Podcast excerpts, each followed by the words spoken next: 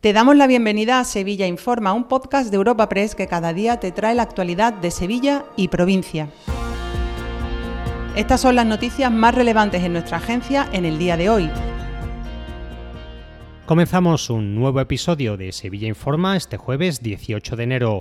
Lo hacemos hablando de la sequía, porque sigue sin llover todo lo necesario y las consecuencias están en ciernes. El presidente de la Junta, Juanma Moreno, ha anunciado restricciones de agua en las grandes ciudades andaluzas si antes del verano no llueve en cantidad.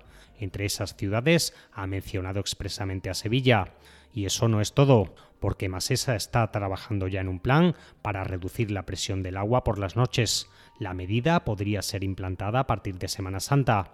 Lo cuenta el alcalde de Sevilla, José Luis Sanz. Desgraciadamente no termina de llover como debería de llover y todo parece indicar que este verano puede ser un verano duro. Digo que es una tragedia porque la sequía también afecta al Producto Interior Bruto de nuestra tierra, de Andalucía, y también, por supuesto, a la ciudad de Sevilla.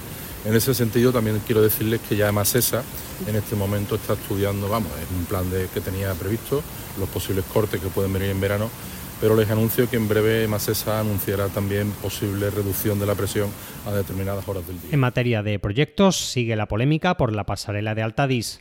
Los colectivos del antiguo puente de Alfonso XIII, el puente de hierro, han reavivado su propuesta de reinstalarlo entre San Telmo y Los Remedios. Aseguran que el nuevo plan de urbanismo para que la futura pasarela sea perpendicular al río coincide plenamente con la ubicación que proponen para el viejo puente. Apuestan así por integrar el antiguo puente en el proyecto de Altadis a modo de la pasarela prevista sobre el río. Por eso han reclamado una reunión al alcalde, José Luis Sanz, y al grupo promotor del proyecto. Carlos Fernández es el portavoz de la Asociación Conservacionista Planuente. Entendemos como una propuesta que fue una iniciativa inicialmente nuestra, una propuesta que fue la de la recuperación del puente de Alfonso XIII para dar servicio a la parcela de Antadis, a la antigua tabacalera española, se ha hecho sin precisamente lo que venimos reivindicando y pidiendo desde hace más de cuatro años, que es que se estudie la posibilidad y la opción de recuperar el puente de Alfonso XIII en este sitio.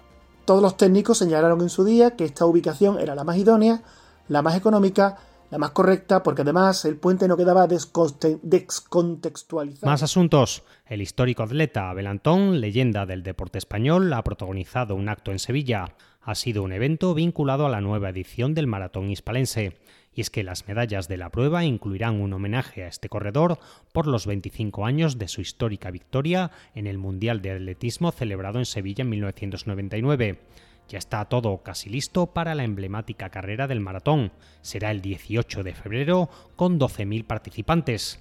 Escuchamos a la edil de deportes, Minerva Salas. El número de dorsales va creciendo, eh, los atletas extranjeros, mujeres, en definitiva, la que vamos a vivir este año va a ser sin duda una, edición histórica que marcará la diferencia con respecto a futuro, porque sí que tenemos claro que el maratón puede seguir creciendo y lo vamos a hacer y hoy es el primer día eh, de, de, ese crecimiento. Ya en la página de sucesos, el juzgado ha ordenado prisión provisional para dos de los detenidos por el apuñalamiento de un joven junto a la discoteca Antique los tres arrestados restantes han quedado en libertad con cargos.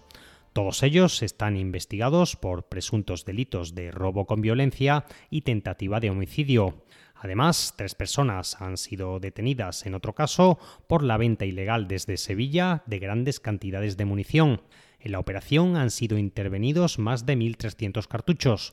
Los agentes han encontrado incluso munición de guerra.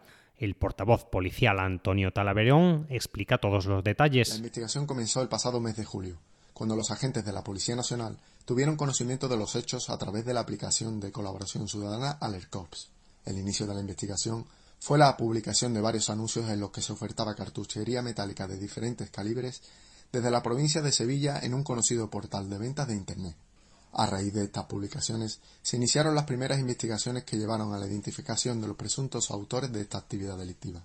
Como culminación a la investigación, los agentes de la Policía Nacional llevaron a cabo las detenciones de los autores. Dos apuntes antes del cierre. La plantilla del Hospital del Tomillar ha vuelto a protestar por la falta de personal y la Consejería de Fomento ha sido desalojada de modo preventivo por un incendio saldado sin consecuencias. Te recordamos que puedes suscribirte y descubrir el resto de episodios de este podcast en nuestra web entrando en europapress.es barra podcast o a través de las principales plataformas de podcasting.